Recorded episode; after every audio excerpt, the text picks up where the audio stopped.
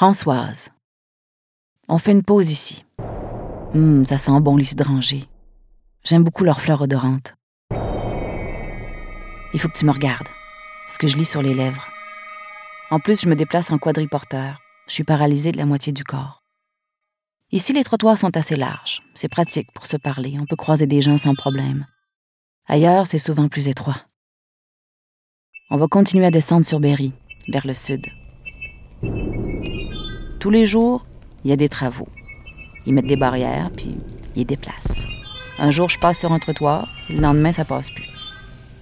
Quand il y a un vélo qui est mal stationné, des panneaux de restaurants qui indiquent les menus ou encore les bacs à recyclage qui balancent n'importe où, eh bien, ça passe pas. Alors des fois, t'avances, t'avances, puis rendu à l'autre bout, pour faire demi-tour. Un piéton, il peut descendre sur la rue, mais nous, ça nous prend une descente de trottoir, une entrée de garage, un bateau pavé. Des fois, on peut descendre, mais on peut plus remonter. Les camions de livraison, des fois, ils sont en travers du trottoir. Eh bien, on est coincé. Le chauffeur revient, puis on lui demande gentiment de se déplacer. Oh, j'en ai pas pour longtemps. Mais là, toi, t'es là, t'attends. T'es censé avoir rien à faire. T'es une personne à mobilité réduite. Tu peux avoir un rendez-vous ou, être juste dans ton temps.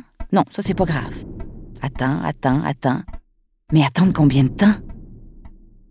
Puis oui, je rouspète beaucoup pour ce genre de truc, parce que j'ai une voix, une parole, et je m'en sers. Je sais que ça a l'air compliqué, mais on est des citoyennes comme les autres. Tu trouves un chemin, puis le lendemain, ça marche plus. On remballe, il change.